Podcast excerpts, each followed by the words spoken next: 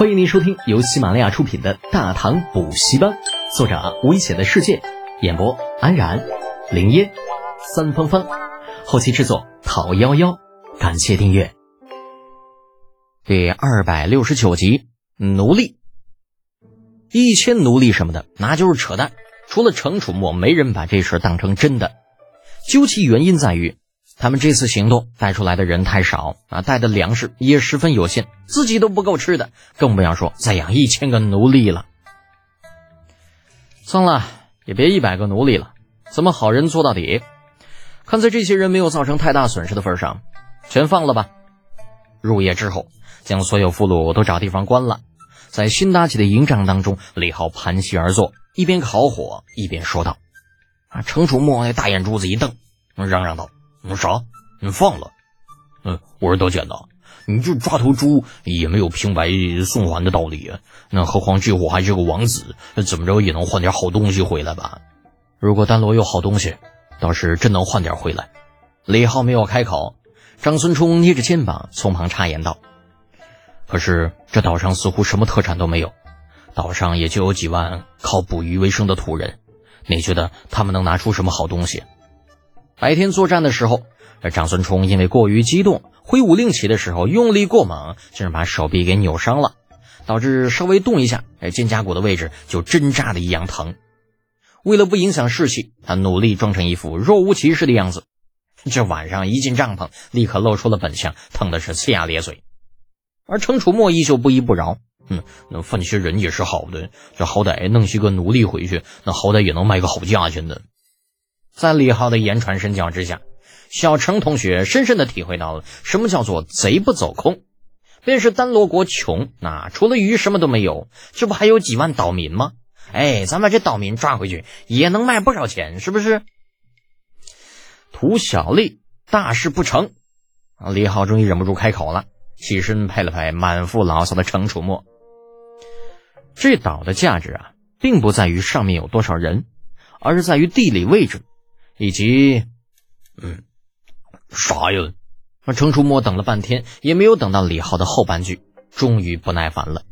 李浩摇头，没啥，只是一个大略的想法而已。且先等几天，看看情况再说。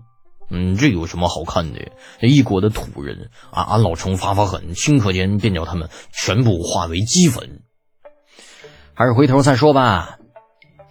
大唐，长安。太极宫，正在批阅奏书的李二突然停笔。林喜，李德显出海多久了？林喜躬身上前，陛下，已经一月又十三天。嗯，李二将手里的奏书放到了一边，起身呢，活泛了一下筋骨。冬日的暖阳透过窗子上的玻璃照进来，暖洋洋的。林喜陪在一边，深深的低着头。要知道。这已经是皇帝陛下第七次问起那个小家伙了，就算是当初长孙仆射出门办事问的都没有这么勤过呀。当然了，李德俭与长孙无忌两人之间是没法比的，毕竟一个只有十来多岁，而另外一个那却很大了。仅凭这份时不时的关心啊，林喜依旧觉得这位魏国公世子前途不可限量啊。片刻之后，李儿再次开口道。可有消息传来？未曾有过。林喜更小心了，生怕李儿心情不爽被迁怒。李儿重新坐回了刚刚的位置，再次拿起放到一边的奏书，两道剑眉微微皱起。这是登州刺史王元良的奏书，那上面遣词造句很是得体，但字里行间却充满了对某个小屁孩的指责。最后更是直接将一个叫做王文度的折冲都尉与某个小屁孩联系到了一起，扣了个私相授受的罪名。王元良此人，李儿略微知道一些。江国公的七弟，出身太原王氏，学问嘛，嗯，也就那么回事儿啊。曾有传言，其人眼高于顶，自视甚高。天生李德俭那小子也是个不让人省心的。这俩家伙碰到一起，那受不得，还真是干柴烈火，一点就着。啪嗒一下，啊，将千里之外送来的奏书丢到了一边，淡淡的开口道：“刘忠，诺。”哎，林喜连忙上前将李二丢到一边的奏书拿起，送到一边放好。刘忠，那从字面上来讲，就是先放到一边，不做任何处置的意思。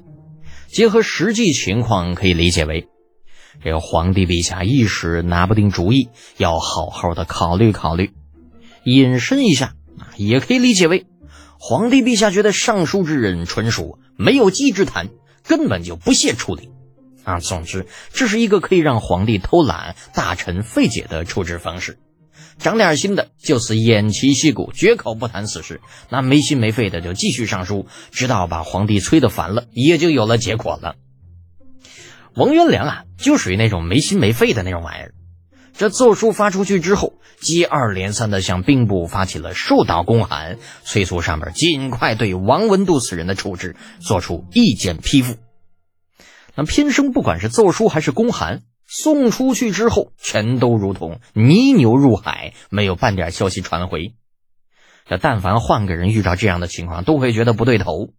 奈何这王元良并不是一般人，见公函久无回复，就把心一横，索性给自家姐夫就写了一封家书。那信中呢，把自己还描述成一个心怀天下、急公好义、敢于挑战恶势力的栋梁之才。又将李浩描述成一个目无尊长、放浪形骸、横行无忌的纨绔子弟，最后又在这信中把那王文度说成了一个贪渎无数、阿谀奉承之辈。这书信送到陈叔达的手中之后，这位江国公啊，立刻就拍了桌子，勃然大怒。陈叔达乃陈宣帝的十七子啊，封益阳王。陈王之后入隋为官。待到李渊在晋阳起兵之后，又混进了大唐的朝廷。此人立三朝而不倒，一是靠站队，每次关键时刻总是能够站到正确的一方；二就是靠能力，因其出身皇室，眼界与一般的凡夫俗子那自然是大不相同的，看待问题和处理问题的方式也颇有独到之处。正因此，那便是到了李二这一朝，这老家伙依旧还能够在朝堂上晃荡。可是江湖有句话呀，叫“岁月如飞刀，刀刀催人老”。随着年龄的增长，老陈头的脑子多少也是有点不清不楚的。虽然说那算不上老年痴呆，但是呢，却多多少少有点偏听偏信。就好像上次他女婿蛊惑他弹劾李浩，那放平时他根本就不屑于去搭理，不会去做。而这一次。呃，七弟的来书，如果他认真去看一看，再想想自家七弟的为人，立刻就会找到其中的漏洞。